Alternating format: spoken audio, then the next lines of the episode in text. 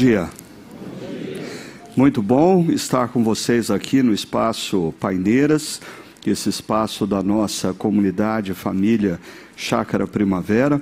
Bom também uh, ter todos vocês que nos acompanham pela internet de diferentes partes do nosso país e do mundo, como também o pessoal que nos acompanha a partir desse momento lá do Espaço Barão. Uh, que todos vocês, mesmo à distância, tenham a experiência do que nós acabamos de ouvir aqui nessa canção acerca da palavra de Deus. Porque o que tem que permanecer no nosso coração não é a imagem do pregador. O que tem que permanecer na nossa mente, no nosso coração, não é a performance do comunicador.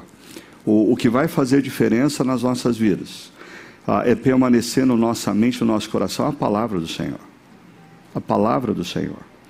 O que a gente tem que valorizar não é um instrumento que Deus usa. A gente tem que valorizar a palavra que Deus dá através do instrumento. E é por isso que desde a última sexta-feira, assim, o, o, a, o mundo, as igrejas vinculadas ao movimento de plantação de novas igrejas no mundo, a, choram ah, pela partida do pastor Tim Keller, que foi ah, um instrumento de Deus, um instrumento de Deus para ah, desafiar igrejas a pensarem na importância de se conciliar a centralidade do evangelho na pregação com a, a, a conexão cultural. Foi isso que ele fez na cidade de Nova York, plantando a Redeemer, em Manhattan e alcançando inúmeros jovens profissionais. Foi isso que ele nos ensinou a fazer aqui em Campinas, quando nós começamos a Chácara Primavera. Ah, foi isso que nós incentivamos. Dezenas de novas igrejas que surgiram no Brasil e no Chile. Ah, ah, não impondo o nosso modelo, mas incentivando plantadores e igrejas a perceberem a importância da integridade para com a palavra, a centralidade do Evangelho, mas a conexão com a cultura, a percepção de nós estamos comunicando a palavra para homens e mulheres que são diferentes dos homens e mulheres que viveram no século XVI, que são diferentes dos homens e mulheres que viveram no Brasil rural do século XIX. Nós precisamos perceber isso. E, como exemplo maior disso, nós estamos nos conectando aqui a essa série uh, da TV norte-americana, mas que se tornou uh, mundialmente conhecido, uh, This Is Us. Para minha surpresa, eu descobri uh, no último podcast que o pastor Silas nem o pastor André não assistiram essa série. Assim, eu fiquei pasmo, né? Aí eu desafiei a gente a terminar o podcast mais cedo ah, para o Silas poder ir para casa e começar a assistir a série com a Raquel. Aí a Raquel colocou lá no chat: já assisti. Então ele vai ter que assistir sozinho agora. Né? Isso quando tiver lugar na televisão para ele. Mas ah, uma coisa muito importante, eu citei na nossa primeira reflexão ah, que Francis Schaeffer, que foi um grande pensador cristão, em 1974, numa conferência ah, que ficou conhecida como Congresso Mundial de Evangelização de Lausanne, foi o primeiro. Ah, o ano que vem completa 50 anos e, e, vai acontecer o quarto Congresso Mundial de Evangelização em Seul, na Coreia. Mas em 1974, o Francis Schaeffer, ele disse o seguinte, mas por favor, preste atenção, ele disse isso há quase 50 anos atrás, ele não disse isso ontem, ok? Olha só, uma marca que contrasta a atual geração das gerações anteriores é que a geração atual não acredita, em hipótese alguma, na existência da verdade. 50 anos atrás. Ele não está falando da atual geração atual. Ele está falando da atual geração dos anos 70 e 60. Ah, não acredita em hipótese alguma na verdade. E ele continua dizendo: a maior tragédia é perceber na igreja a tendência de adaptar-se a normas culturais e comportamentais grandemente estabelecidas pela classe média. Na visão de Francis Schaeffer, e eu concordo com ele, ao longo da história, muitas vezes é a classe média que legitimiza o que vai ser valor cultural. Né? Muitas vezes expressões culturais vêm de outras camadas da população, mas elas só ganham solidez, só entram na mídia escrita, na mídia televisiva, quando a classe média diz: não é isso que nós cremos, é isso que nós cremos. E Francis Schaeffer, ele ainda complementa dizendo: precisamos deixar claro que os valores do cristianismo bíblico e as normas estabelecidas pela cultura atual, atual dos anos 70 e atual de 2023, não são absolutamente a mesma coisa. Mas isso parece tão óbvio, mas eu diria que um dos grandes problemas do cristianismo na atualidade no mundo ocidental é que a grande maioria dos cristãos não percebe isso. Ah, e eles acham que é o cristianismo que deve se adaptar às normas culturais. E não. Ah, eles não concebem que a, a, o, o, cristianismo ele é construído a partir de valores e princípios revelados pelo Deus Criador e não pelo senso comum do que se considera verdade ou falso. Eu queria só relembrar quem estava aqui e introduzir para quem não estava aqui ou não participou da primeira reflexão, essa imagem que é muito importante e que ela nos é trazida também por Francis Schaeffer. Acima dos céus nós temos graça, nós temos eternidade, abaixo dos céus nós temos a natureza criada, nós temos o que é histórico. E a partir dessa linha imaginária que nós criamos, nós podemos entender, primeiro, que toda a espiritualidade judaica, toda a espiritualidade cristã, são construídas a partir da convicção de que o Deus Criador se revelou. O Deus Criador se revelou na natureza. O Deus Criador se revelou através dos profetas, dos homens e mulheres que escreveram a palavra. O Deus Criador se, se revelou no seu ápice, na sua plenitude, na pessoa de Jesus, porque Jesus é o próprio Deus Criador que entrou na história. Agora, é verdade que ao longo da história, as instituições que deveriam revelar esses princípios e valores do Deus Criador de maneira sã, de maneira equilibrada, ah, pro, proporcionando uma sociedade melhor e como a gente cantou hoje também, a expansão do reino de Deus, muitas dessas instituições, ao invés de fazer isso, promoveram guerras, promoveram opressão, promoveram injustiças em nome, em nome de Deus, sem que Deus nunca tivesse autorizado qualquer coisa desse tipo. Então, o abuso dessas instituições gera reação. Em um momento da história, essa reação nasce dentro do próprio cristianismo que é a reforma protestante, que se levanta contra o abuso cometido pela igreja medieval, contra o abuso que autoridades espirituais faziam sobre homens e mulheres. O problema é que a, a, a reforma protestante ela se torna quase que o berço ah, para um, um, um movimento secular à parte da igreja, que é o racionalismo, que vai culminar no iluminismo, que vai ser a base da Revolução Francesa e a base de toda a nossa sociedade ocidental. Tudo que nós cremos como sociedade é oriundo disso aqui. Do iluminismo? O iluminismo nega definitivamente a revelação. E como que o iluminismo nos convida a compreender ou conhecer a verdade através do senso comum?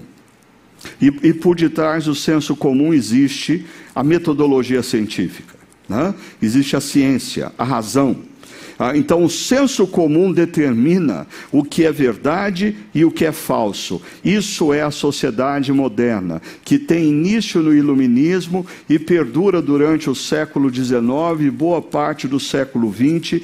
No entanto, em algum momento da história, principalmente ao longo do século XX, é, essa visão de mundo começa a ruir quando a sociedade se depara com duas guerras mundiais, com o nazismo, o Holocausto, a Guerra Fria. Tudo isso fez com que uma geração de jovens, nascida nos anos 50 e que alcançou a juventude ali nos anos 60 e 70, começasse a se decepcionar com esse modelo e começasse a criar uma nova forma de se pensar o mundo, de se conceber a vida e valores e princípios completamente distintos de tudo que nós tivemos antes. Talvez alguns estudiosos dizem que o, o ápice ou a, a ruína completa da sociedade moderna acontece no dia 11 de setembro de 2001. Ali, definitivamente, a modernidade termina. Porque aquele foi um ato derivado da promessa de que se nós confiássemos nos homens para a construção de uma sociedade melhor, nós teríamos uma sociedade melhor. E nós não conseguimos ter a promessa da modernidade não foi cumprida. Consequentemente, nós temos início a um novo modelo de, de concepção da vida e da história, aonde não existe mais compromisso para com o comunitário, nem muito menos para qualquer coisa que transcenda a linha. Aqui nós não temos mais metafísica, nós não temos mais meta-história, tudo se resume aqui. Eu, eu decido o que é verdade a partir da minha experiência, eu decido o que é verdade. E é impressionante como a gente não concebe, às vezes a gente vai vivendo o mundo sem questionar, mas como a, as redes sociais, elas, elas intensificam, elas potencializam a, essa sociedade aonde quem determina o que é verdade é o indivíduo.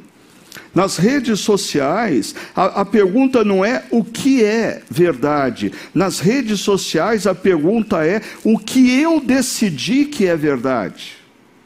Qual é a minha narrativa?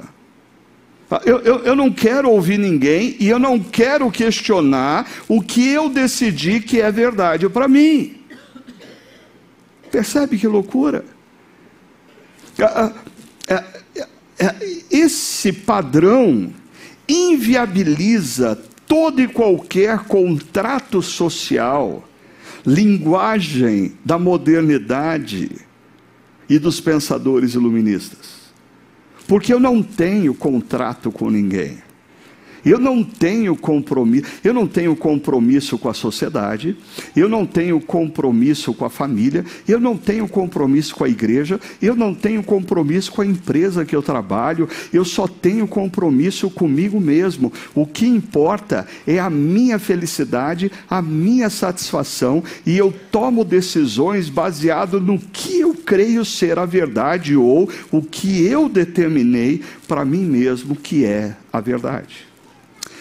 Perceba, esse modelo de cultura é uma reação tanto à sociedade moderna, como a qualquer espiritualidade que tenha esse pressuposto de que a verdade, ela não emerge de cada um de nós, nem ela é determinada pela maioria, mas a verdade, ela se revela a partir do Deus Criador. Consequentemente, ah, existe nessa cultura uma aversão enorme a tudo o que diz respeito à família e normalmente você lê a expressão família tradicional. Família tradicional é tudo aquilo que era família durante a modernidade. Tudo que aquilo que era família durante a história e sociedades influenciadas pela revelação, pela espiritualidade cristã. Então está muito na moda começou lá com ah, Foucault, Derrida, na área da hermenêutica, ah, essa terminologia desconstrução. E nós vivemos um momento na história onde, quando você está assistindo um seriado de TV, um filme produzido por Hollywood, até mesmo quando você está assistindo uh, uh, um filme da Marvel, ou um desenho animado com seus filhos ou netos, você não se dá conta, mas existe um processo de desconstrução de todos os valores associados à modernidade ou principalmente à espiritualidade cristã. Eu fico assustado ao perceber a desonestidade no mundo atual. Essa sociedade que se afirma pluralista, eu fico assustado como absolutamente todos têm o direito de expressar o que pensam sobre um, um tema, menos o cristão. O cristão, ele já é de pronto acusado de opressor, porque ele representa essa religião que oprimiu ao longo da história, que promoveu guerras, que promoveu injustiças. Então, o, o cristão não pode se manifestar. Tudo que o cristão diz é tido como absurdo. Por isso, eu sugeri o tema This associado a essa série porque me chama a atenção como essa série fala de inúmeras coisas, não na totalidade, mas de inúmeros valores que nós cristãos atribuímos, uh, sendo redundante, valor. Uh, e essa série bate recorde de audiência numa cultura que discorda de absolutamente tudo que nós cristãos afirmamos ser valor.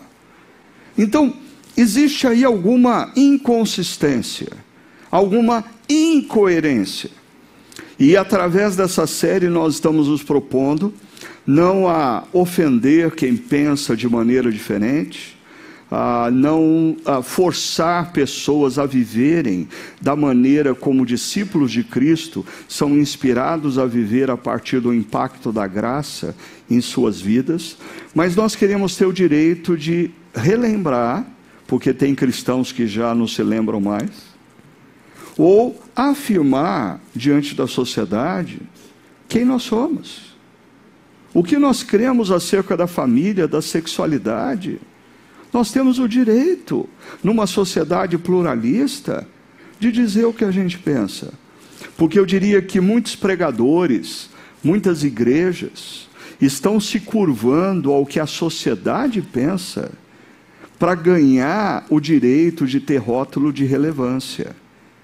E isso, para mim, cheira mais o que Francis Schaeffer disse, que é uma acomodação, uma adaptação da igreja aos valores da sociedade, para ela ser aceita na sociedade. Ah, não é esse o caminho que nós vamos tomar. E hoje, eu queria conversar com vocês um pouquinho sobre, sobre maturidade.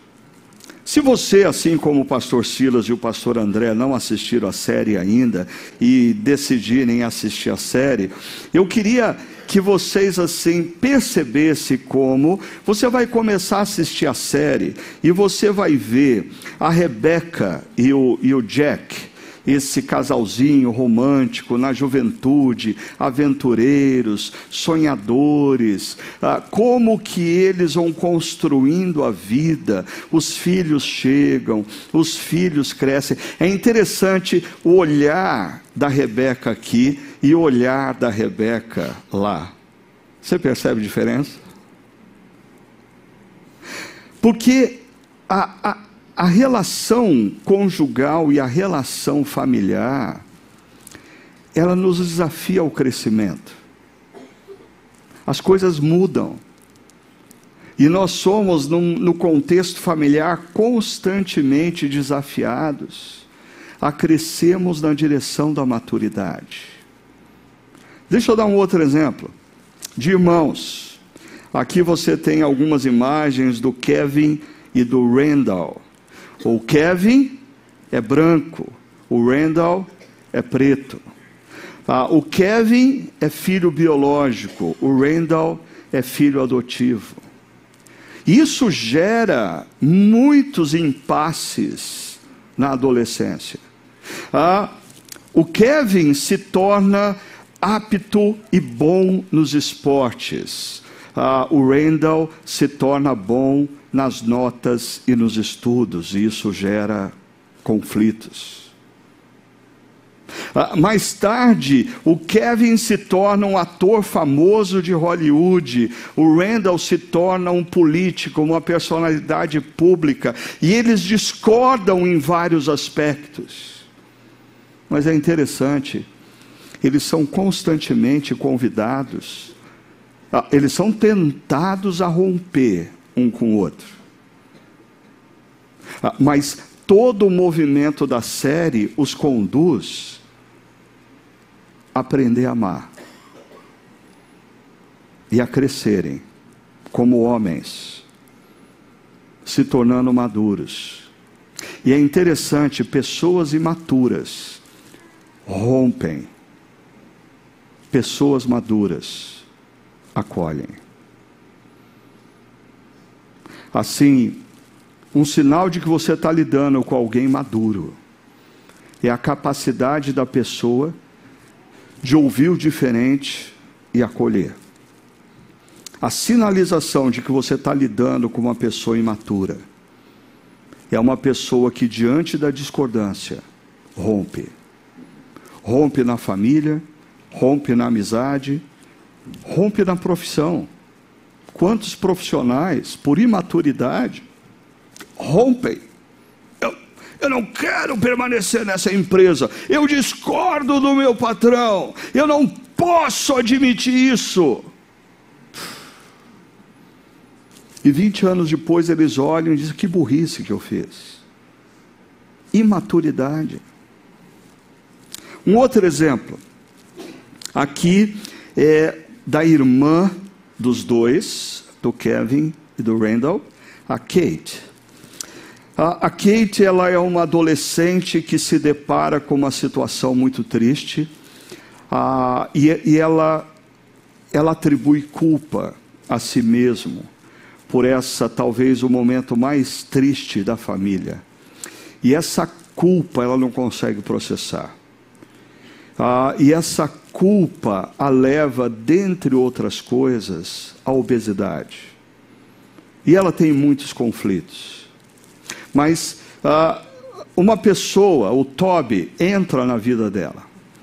E, e, e, e mostra para ela que ela tem valor e que ela, ela pode sim ser amada. Mesmo assim, ela enfrenta inúmeros dilemas. Mas é, talvez o, o ápice da vida da Kate é quando ela se torna mãe. E ela se torna mãe de uma criança que ela descobre que tem uma deficiência visual. E aí ela vai ter que se dedicar a uma criança que talvez nunca vai corresponder às expectativas que ela tinha de uma criança. Mas ela vai se surpreender. Porque Deus nos surpreende. Deus nos surpreende.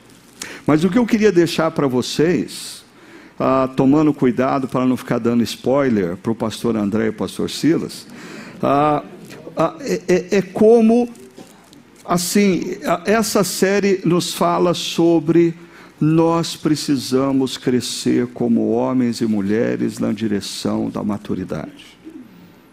Mas isso não deveria ser novidade para cristãos. Porque quando nós olhamos para as páginas das Escrituras, a revelação de Deus, o propósito de Deus sempre foi nos mover na direção da maturidade. Deixa eu me concentrar hoje em Gênesis capítulo 2. Semana passada a gente falou bastante de Gênesis 1. Gênesis capítulo 2, verso 18 diz assim: Então o Senhor Deus declarou: Não é bom que o homem esteja só. E como eu pontuei semana passada, aqui em Gênesis a palavra homem é a palavra Adam, que pode ser traduzida por ser humano ah, em algumas situações como homem, adjetivo masculino. No entanto, o contexto vai determinar. Mas é interessante como a gente. Ah, nós fomos ensinados a ler Gênesis 1 e, e, e 2 como se todas as vezes que aparece a palavra Adam se refere a adjetivo masculino. E não é. Ah, e por detrás desse verso 18, eu acho que existe uma das maiores verdades da criação que passa. Enquanto a gente fica discutindo se a, a, a, narrativa de Gênesis 1 e 2 é literal ou não, se são sete dias de 24 horas ou eras, às vezes a gente deixa escapar o que existe de mais importante. E olha só, quando Deus diz: não é bom que o ser humano esteja só. A maioria de nós que somos frutos dessa cultura do eu, da experiência pessoal, da satisfação individual, lê essa afirmação como se Deus estivesse comprometido com a nossa felicidade e satisfação. Não é bom que o ser humano esteja só, porque se ele estiver só, ele vai ser infeliz.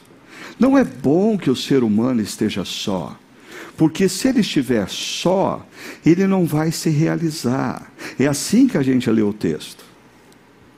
Será que ah, essa é a leitura que nós deveríamos ter esse texto, porque dentro dessa perspectiva, o outro se torna matéria-prima da minha felicidade e satisfação. Então, assim, não me importa aqui se uh, Deus está falando, não é bom que o homem masculino esteja só, vou criar a mulher, ou uh, que, que Deus esteja falando que não é bom que o ser humano feminino esteja só, vou criar o ser masculino, ou uh, não é bom que o ser humano esteja só, vou criar outro ser humano. Seja qual for, quando você lê esse texto na perspectiva de que Deus tem um compromisso com a sua felicidade, sua satisfação, absolutamente todo mundo ao seu redor se torna matéria-prima da sua realização pessoal. Sua esposa se torna matéria-prima da sua realização pessoal. Seu marido se torna matéria-prima da sua felicidade pessoal. As pessoas que estão em torno de você na igreja se tornam matéria-prima da sua satisfação, e se elas não corresponderem à sua satisfação, se elas não cumprirem o propósito pelo qual elas vieram a ser, você troca de igreja, ou troca de esposa, ou troca de marido, ou rompe com o pai e com a mãe, ou rompe com o filho e com a filha. Porque a, a, a, nossa, quando nós lemos esse texto com os óculos da nossa cultura atual, aonde o indivíduo está no centro e a verdade é determinada pela experiência dele, absolutamente todos que estão ao nosso redor se tornam matéria-prima da nossa felicidade e da nossa satisfação. Mas e se nós lemos esse texto numa outra perspectiva? Não é bom que o ser humano esteja só, porque se o ser humano estiver só, ele não vai crescer. Se o ser humano estiver só, ele vai achar que ele é a medida de todas as coisas e ele precisa de um outro ser humano que prove para ele ou mostre para ele que a maneira como ele enxerga o mundo é uma das maneiras. Existem outros seres humanos que pensam de maneira dele, e isso vai tensionar. E qual vai ser o resultado disso? Maturidade. Dentro dessa perspectiva, o outro é instrumento de aprendizado na arte de amar. Você se casa não para ser feliz, você se casa para aprender a amar. Você é pai ou mãe, não porque o seu filho vai te dar felicidade, o teu filho, já vou adiantando, não tem essa felicidade para te oferecer. Você opta por ser pai e mãe para aprender a amar ainda mais. Ah, mas eu não quero condicionar hoje a leitura do verso 18 tão somente ao contexto casamento e família, porque, como eu disse, para mim esse é um dos versos chaves para a gente compreender a concepção de Deus para o ser humano. Isso aqui vaza a questão familiar. Isso aqui invade as relações com amigos, a relação profissional em empresas, a, a nossa relação com igrejas, a, a compreensão de que Deus criou o outro para eu aprender a amar. Então, sabe, a, aquele indivíduo que é um estorvo na sua vida, que é uma pedra no seu sapato, seja qual for o ambiente com o qual você tem que lidar com ele, e você já considerou a possibilidade dele ser um instrumento para te ensinar a amar. Quando você entra numa academia, e aí o preparador físico dá para você lá a, a tantas séries de dez exercícios. Depois de uma, duas semanas, assim, aquilo não faz mais diferença nenhuma em você. Aí você está feliz da vida porque nem dói mais no dia seguinte. Aí o preparador físico fala assim: ah, então vamos mudar o peso. Vamos mudar a quantidade da série.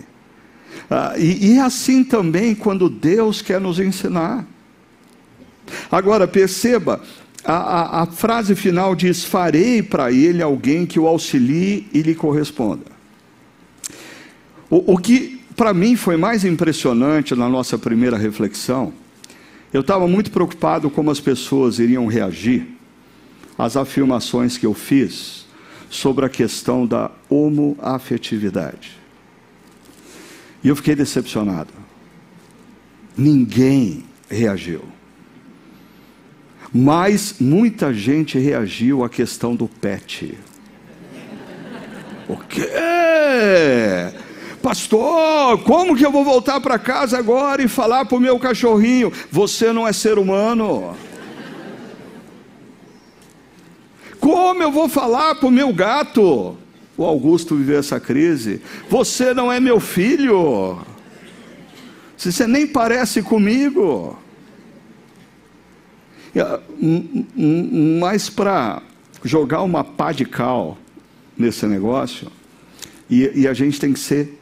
Lembra, Francis Schaeffer fala da acomodação da igreja ao padrão da classe média. A, a, Bíblia diz que Deus fala: eu, eu preciso criar alguém que corresponda ao ser humano, alguém que esteja no mesmo nível de olhar dele, alguém que possa desafiá-lo a ser melhor. E, e, e, a sequência do texto, verso 20, diz: Assim o homem deu nome a todos os rebanhos domésticos, ao cachorrinho, ao gatinho, às aves do céu e a todos os animais selvagens.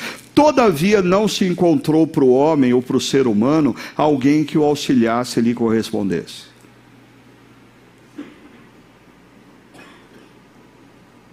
Esse texto me prova que, por mais que algumas pessoas queiram me convencer, é muito mais fácil você abrir mão do ser humano para conviver com o seu pet. É imensamente mais fácil. O ser humano te desafia, porque ele olha no mesmo nível de olhar. Tá certo que alguns cachorrinhos e gatos olham para os seus donos para baixo, assim, né? Assim, mudou a, a relação. Mas a, o que o texto bíblico está dizendo é que Deus criou o ser humano para confrontar o ser humano. E quando a gente quer fugir desse confronto, dessa tensão, a, a gente vai morar num sítio isolado de todo mundo. Já, já ouviu essa história? Ah, ah, ah eu, eu, não quero mais ver ser humano na minha vida. Eu vou comprar ah, um, umas dez cabeças de gado, dois cavalos, ah, cinco cachorros, ah, um par de galinha e eu vou viver isolado de todo mundo. Ah, olha só. Provérbios 22, 17 diz: Assim como o ferro afia o ferro, o homem, Adão, Adão, ser humano, afia o seu companheiro. Para mim, é, é, esse verso de provérbio é uma chave hermenêutica para a gente entender o que Deus está querendo com isso aqui. Ah, até é interessante porque o termo homem é Adão, e se repete nos dois versos, e o termo lhe corresponda e companheiro não é a mesma palavra no hebraico, mas é impressionante, são praticamente sinônimos. É, é, corresponder, olhar no mesmo nível de olhar, companheiro, estar lado a lado e ter a condição de conversar frente a frente. Essa palavra aqui é quase que sinônimo de estar frente a frente. Companheiro está frente a frente. Tanto para dizer, eu quero te encorajar, como para dizer, você está errado na maneira como você está fazendo a coisa. Aí, quando a gente pensa em tudo isso que eu estou falando, a, a, a, outra perspectiva que eu quero convidar você a mudar hoje na leitura desse texto é que normalmente a gente lê esse texto meramente na perspectiva do casamento e da sexualidade. E é impressionante, Deus não está falando ainda nem de casamento nem de sexo. Hoje nós vivemos numa sociedade que é impossível impossível ah, pessoas do mesmo sexo serem companheiros, amigas que correspondam e até mesmo se gostem, se amem, sem transformar isso numa relação de sensualidade. Ah, por quê? Porque assim, o sexo se tornou uma questão impositiva nas nossas vidas. Nós não fomos criados para o sexo, o sexo foi criado para nós. Nós dominamos o sexo, não é o sexo que domina o ser humano. Eu sei. Inúmeras pessoas que foram gradativamente formatadas pela visão secular, nessa área, principalmente pelo pensamento de Freud, vai pensar diferente. Ah, eu respeito você, mas eu estou aqui para dizer que biblicamente não é assim. Não é assim.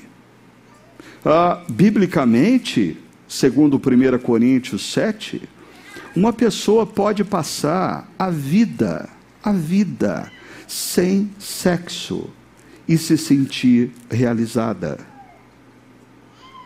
Biblicamente, é, é um absurdo para a nossa sociedade contemporânea pensar que uma pessoa divorciada, ou uma pessoa viúva, ou um jovem solteiro pode viver realizado sem sexo. Mas nós fomos convencidos de que é, é interessante algumas propagandas que passam na TV e, e, e, no rádio, sexo é vida. Não, não. A vida é mais, bem mais. muito mais. E, e eu até diria que essa sexualização da sociedade tem impedido inúmeros jovens de descobrir o que de fato nós estamos atrás da vida, que é relações de intimidade, de empatia, de afetividade. Porque o sexo não é capaz de preencher o nosso vazio interior, o nosso vazio interior que passa pela nossa necessidade de sermos amados.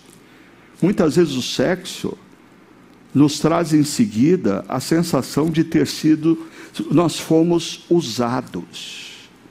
Nós não fomos amados, nós fomos usados. Perceba, dentro dessa perspectiva, seria esse texto uma menção ao casamento e à sexualidade ou a relacionamentos humanos?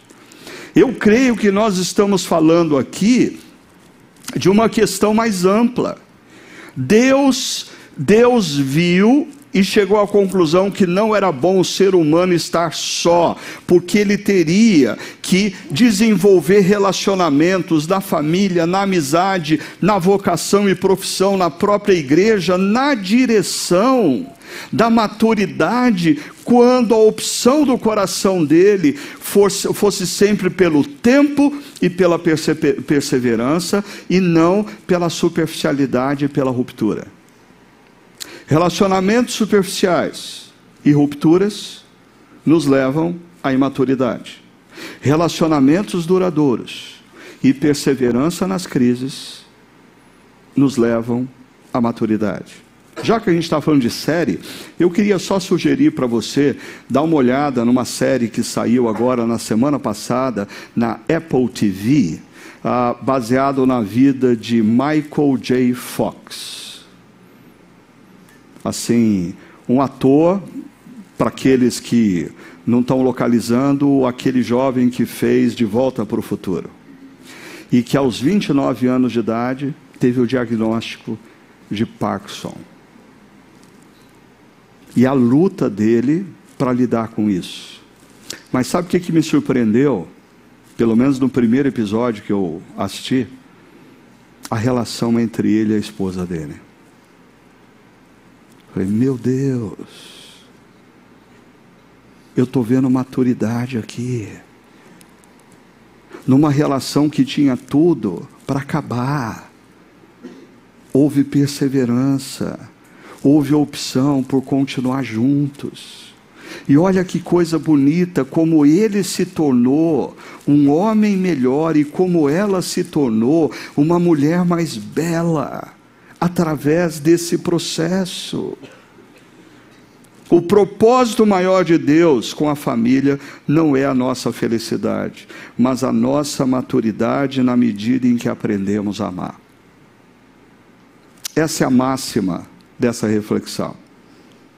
Ah, o propósito maior de Deus com a família. E perceba que aqui eu estou transcendendo o casamento, ok? Porque o que eu estou falando envolve conflitos entre pais e filhos, filhos e pais conflitos entre irmãos. O propósito maior de Deus com a família não é a nossa felicidade, mas a nossa maturidade na medida em que aprendemos a amar. Em todas essas demais áreas, nós somos estimulados a crescer também. Então, por exemplo, ah, uma pessoa que não se casa não vai se tornar madura? Vai. Na medida que ela perceber que a relação com os seus pais, a relação com os seus irmãos também são um convite, a perseverança na direção do aprendizado do amor. Na medida que ela perceber que as amizades, que o exercício da sua vocação no mundo e a própria relação com a igreja são oportunidades que Deus dá a ela exercitar o aprendizado no amor, na direção da maturidade. Volto mais uma vez, 1 Coríntios capítulo 7, o apóstolo Paulo coloca de maneira muito vívida e até chocante para alguns que ainda não se casaram, dizendo que vocês permaneçam solteiros. Ele chega até a flertar com a ideia de que pode ser melhor. Você pode se dedicar mais a isso aqui e a isso aqui, se você não for casado, porque se você casar, você vai gastar mais energia na construção do amor com outra pessoa, com os filhos e assim por diante. Eu queria caminhar para o final com a minha famosa teoria do último pedaço do pudim. Ah, o, o que, que é a teoria do último pedaço de pudim? Eu era criança, lá em Londrina, no Paraná, e meus pais estavam na mesa e eu estava sentado no cadeirão, e sobrou o último pedaço de pudim. E meu pai olhou para o pudim, minha mãe olhou para o pudim e eu olhei para o pudim. Meu pai olhou para minha mãe, minha mãe olhou para meu pai e eu continuei olhando para o pudim. E aí o meu pai e a minha mãe empurraram o pedaço de pudim na minha direção. E eu não sabia o que era aquilo. Mas eles tinham prazer no meu prazer. O propósito deles não era eles serem felizes, mas eles me fazerem felizes. Aí eu cresci, conheci uma loirinha fantástica, me apaixonei por ela, nos casamos, voltamos de lua de mel, a todas as coisas cheirando novinhas em casa, organizamos um jantarzinho romântico, sentamos na mesa à luz de vela e sobrou último pedaço de pudim. E eu olhei para o pudim, a Sônia olhou para o pudim, eu olhei para a Sônia, a Sônia olhou para mim e os dois olharam para o pudim em seguida. Aí a gente descobriu uma coisa que a gente achou que era o máximo. A gente sentar um do lado do outro, com uma colherzinha só, e cada um comia um pedaço do pudim. E a gente achou que isso era amor. Hoje a gente olha para trás e percebe que era caminho. Era caminho. Porque um dia chegou a Luísa, nossa filha mais velha. E um dia eu e Sônia estávamos na mesa e sobrou o último pedaço de pudim. E a Luísa olhou para o pudim, eu olhei para o pudim, a Sônia olhou para o pudim, eu olhei para a Sônia, a Sônia olhou para mim e a Luísa olhando para o pudim. Aí aconteceu algo que eu nunca imaginei na vida que eu fosse capaz. Abrir mão do pedaço de pudim. E nós empurramos o pudim na direção da Luísa. E nós tivemos prazer no prazer dela. Assim, o nosso propósito não era mais a gente ser feliz, era a gente fazer outro feliz. E a gente achou que isso era o máximo, até a hora que chegaram os netos. Aí a gente pega o pudim inteiro e empurra não precisa ser o último pedaço de pudim. Assim, perceba, eu estou falando de um contexto maior, mas certamente dentro do contexto familiar, aí sim a gente entra no casamento e a gente termina.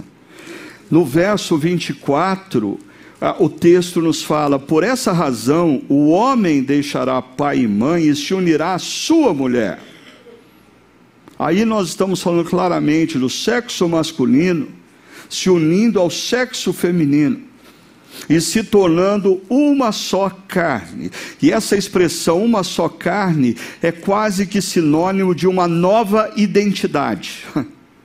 E é interessante, porque na cultura atual, não, eu não posso abrir mão da minha identidade, eu não posso perder a minha identidade.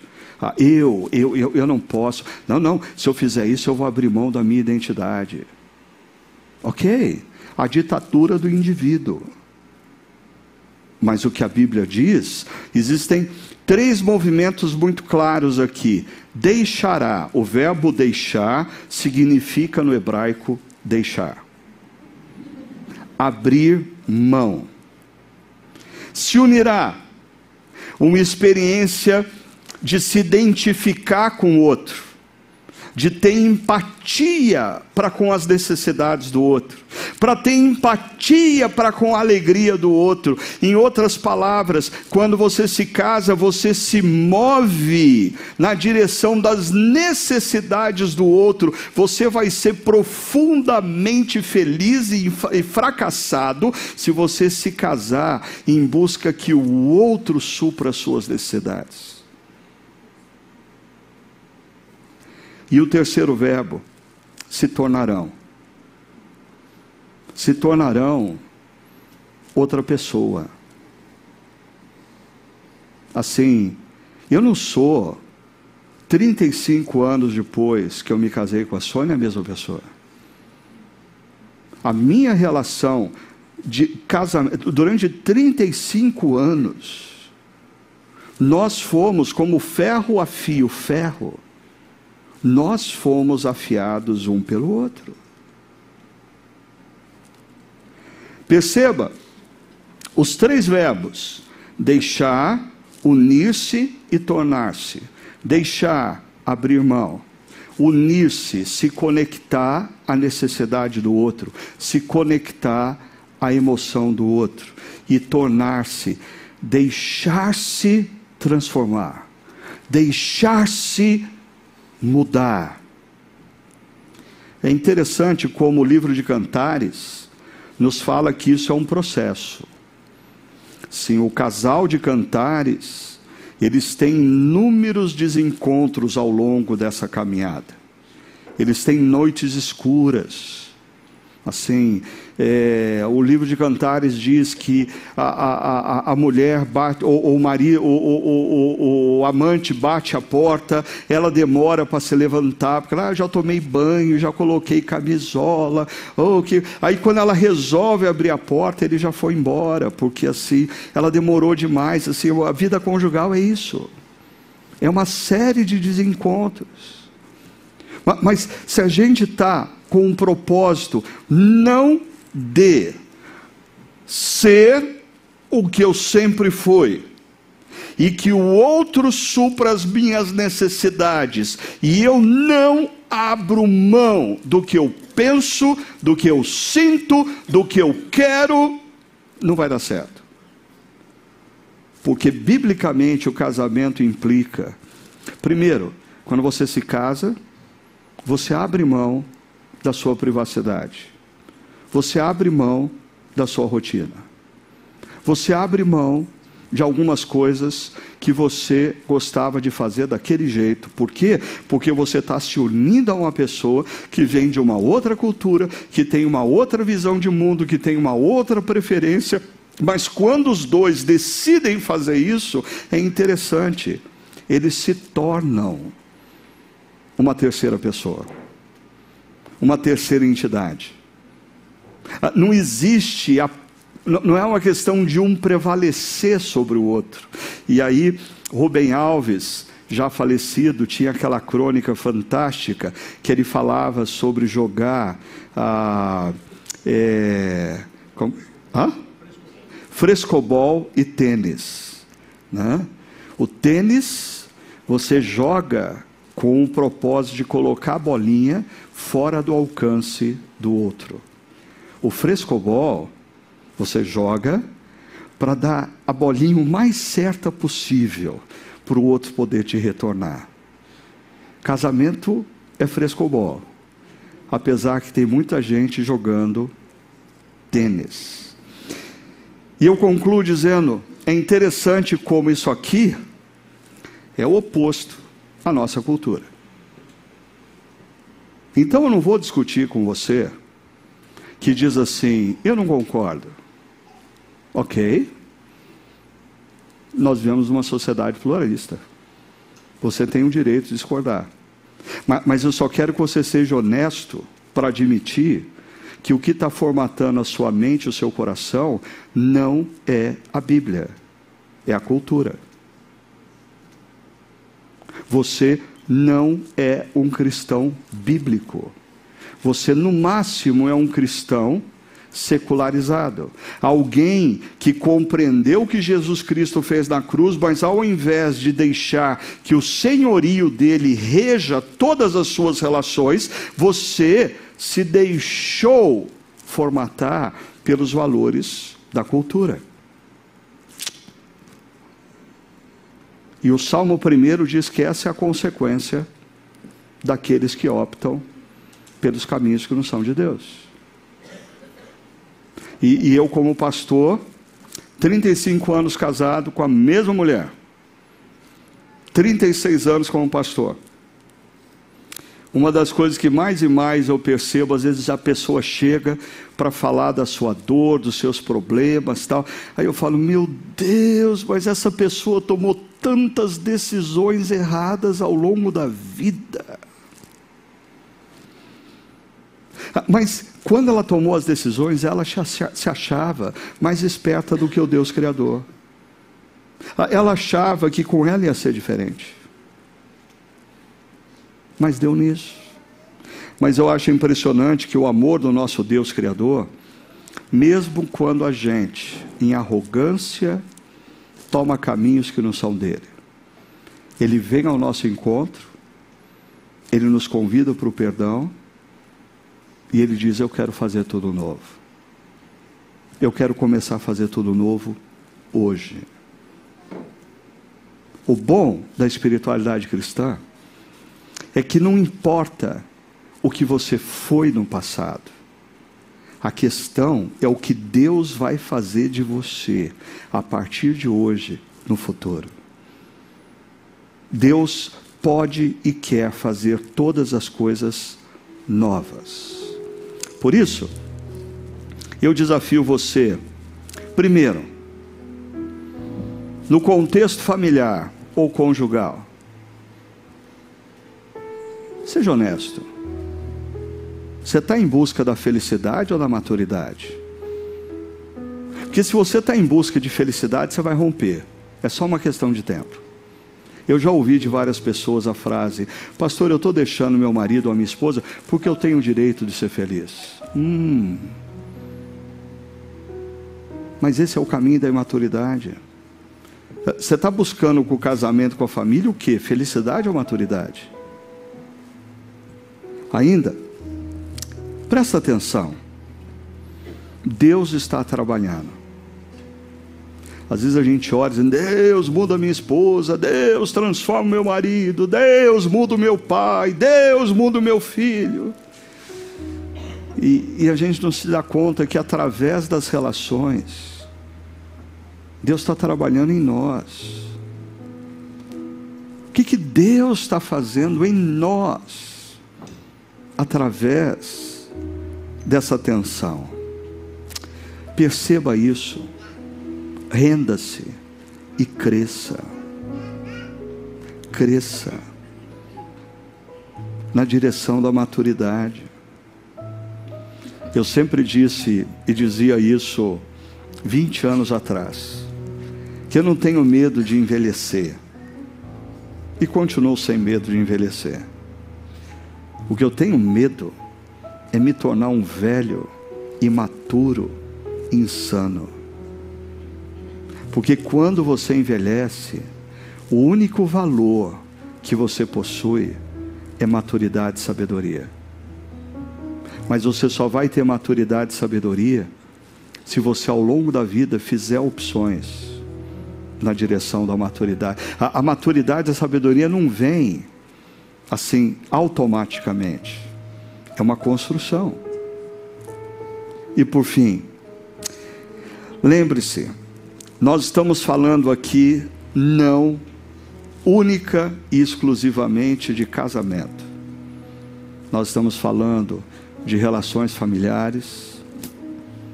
Não são fáceis. Nunca foi. Nunca será. Amizades.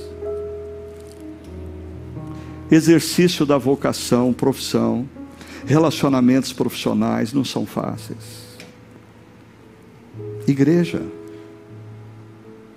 Mas eu queria que você colocasse todas essas áreas nessa manhã na seguinte perspectiva: o que Deus está fazendo em mim, através das pessoas que eu convivo nesses diferentes ambientes. E decida. Decida tomar o caminho da maturidade.